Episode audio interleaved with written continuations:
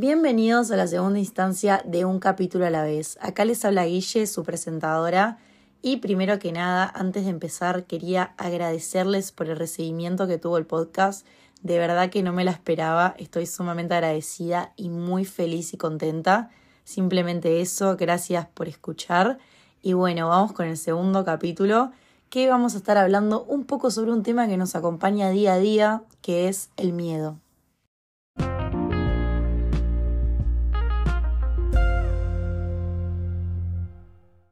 Bueno, ahora sí vamos a empezar con este segundo capítulo que va a tener como tema central el miedo.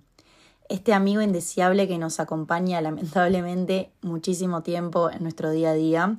Yo sé también que en el primer capítulo estuvimos hablando un poco del miedo, pero más enfocado a lo que es el miedo a lanzarse a comenzar algo nuevo. En esta instancia en realidad me gustaría hablar del miedo un poco más en profundidad, más que nada del rol que juega nuestra vida en el día a día. Si yo ahora les pregunto para ustedes, ¿Qué es el miedo? Seguro a más de algunos se le viene a la cabeza momentos, incluso personas, cualquier cosa, se les puede venir cualquier cosa a la cabeza. Yo ahora para tratar de responder esa pregunta podría decirles definiciones biológicas, médicas, no sé. Pero en realidad, como estuvimos hablando en el primer capítulo, como ya lo dijimos, todo es más simple de lo que parece. Y ahora les voy a decir lo que yo considero que es el miedo para mí. Yo considero que el miedo es un sentimiento generado por la falta de conocimiento. Sobre falta de conocimiento sobre una situación, una persona un lugar, que tenemos miedo por cosas que no conocemos, o que ni siquiera capaz que son reales, pueden ser imaginarias o no. Es como algo que te bloquea, es como un sentimiento que te deja paralizado. Y no estoy hablando de situaciones límite, estoy hablando de los pequeños miedos que están en el día a día. Miedo a decir algo, miedo a decir lo que pensamos, miedo a hacer tal cosa es como una sombra, ¿no? Una sombra del propio ser que no permite que actúes con soltura, con fluidez, no te permite ser vos al 100%. Eso siento yo del miedo. Es como que no importa el contexto, ¿no? No, importa sobre qué situación estés, eh, pero es como ese mismo sentimiento de querer y no poder. Eso me da a mí, como esa impotencia me da el miedo por más de que probablemente todos sintamos cosas diferentes ante el miedo, pero estoy muy segura de que en sí son similares, el problema acá es que no es que solo aparece en momentos límites. Obvio que hay momentos en la vida en los que tenemos que sentir miedo o cosas que exceden de nosotros. Pero estoy hablando de esos pequeños miedos que aparecen como mencionamos anteriormente. Y el problema de esos pequeños miedos es que están en el día a día con nosotros. A diario aparecen y ni siquiera nos damos cuenta capaz. Puede aparecer en forma de estrés, preocupación o ansiedad. Esto desencadena tensiones que terminan en forma de miedo a no cumplir cosas, como por ejemplo a no cumplir objetivos, a no ser capaces de conseguir los objetivos que nos habíamos planteado. Todo este panorama de miedo que muchas veces nos acompaña en el día y ni siquiera somos conscientes de esto, desencadena un efecto súper negativo para el cuerpo y a la mente pero lo peor es que muchas veces se convierte en un hábito. Y esto es tan negativo que realmente puede ser hasta peligroso para el cuerpo, porque está demostrado biológicamente que cuando nosotros sentimos miedo hay un baile hormonal dentro de nosotros que puede resultar sumamente negativo para lo que es el sistema inmunológico. Hay liberación de un montón de hormonas como corticoides, adrenalina, que pueden afectar el sistema inmunológico, haciendo que seamos mucho más vulnerables a contraer enfermedades, por ejemplo. Realmente es un tema muy importante, tiene un efecto tanto para adentro como para afuera, es gravísimo en realidad, que algo que nos acompaña el día a día realmente tiene efectos tan fuertes, ¿no? Además lo que tiene el miedo es que es como un torbellino, porque como hablábamos antes de que tenemos miedo a no llegar a los objetivos, etcétera, es como que al no lograr lo que queremos, también perdemos la fe en nosotros mismos, en nuestra propia capacidad de resistir la presión. Por ende nos sentimos súper inseguros y desde la inseguridad se abren las puertas para que entren los miedos. Y no olvidemos un dato que todavía es más escalofriante, que es que un miedo provoca otro miedo. Y por eso entonces digo que es como un torbellino sin fin.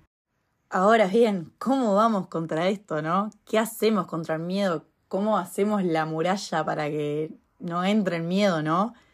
Bueno, obviamente no hay una respuesta sólida para eso, pero sí hay herramientas y no nos podemos olvidar nunca que tenemos muchísimos recursos para salir adelante ante cualquier problema, cualquier situación que queramos salir. Bien, para mí el eslabón más fuerte es comprender el origen y las causas, conocer las bases del miedo, qué es, qué lo causa y por qué lo sentimos, por qué permitimos que una energía negativa entre, ¿no? Hacerse autopreguntas, primero que nada, el autoconocimiento, ver, reconocer para poder gestionar y vencer. Bien, no olvidemos un dato que ya dijimos hace un rato, que es que el miedo puede ser algo real o imaginario, que es la falta de información sobre algo. Entonces, bien, si yo tengo el poder de imaginar algo que me dé miedo, yo tengo el poder de crear miedo. Si tengo el poder de crear miedo, también tengo el poder de destruir el miedo.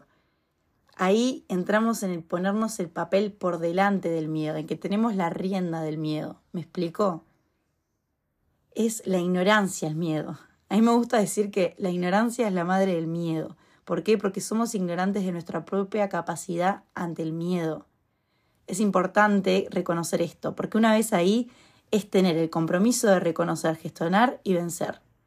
Porque de lo contrario, nosotros mismos vamos a ser las víctimas de nuestra propia ignorancia emocional y mental. No olvidemos tampoco que el 90% de las causas que nos dan miedo están en nuestro pensamiento. Hay que dejar de lado la ignorancia y darle el poder que merece a nuestro pensamiento. ¿Por qué? Porque si tenés miedo a que algo te pase, te obsesionás con eso, estás invocando a que te suceda. El poder de la mente y de la visualización es mucho más grande de lo que pensamos.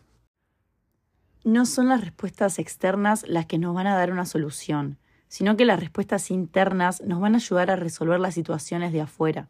Ya vimos que el miedo contagia otros miedos, pero tengan en cuenta y nunca te olvides que la paz mental también es contagiosa además también de obviamente escarbar en por qué tenés miedo, las causas, todo, hay miedos que se vencen haciendo eso que te da miedo.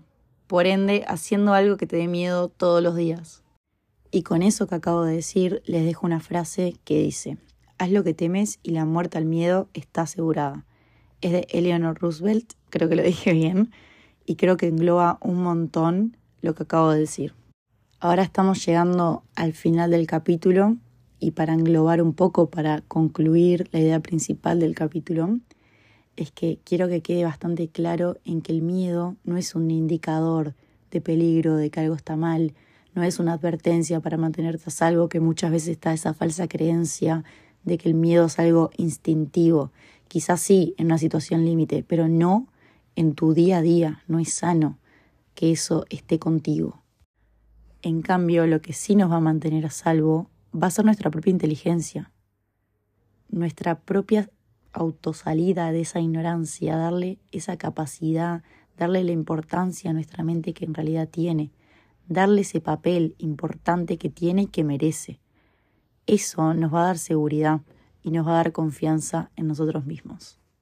Bueno, creo que acá podemos concluir el segundo episodio de un capítulo a la vez. Obviamente podríamos hablar un montón del miedo, pero creo que la idea principal quedó plasmada, que es darles importancia a nosotros mismos. Y bueno, espero que les haya gustado y sobre todo que les haya servido, que hayan podido sacar herramientas para crecer tanto emocional como mentalmente. Y nada, nos vemos el próximo viernes. Les mando un beso enorme.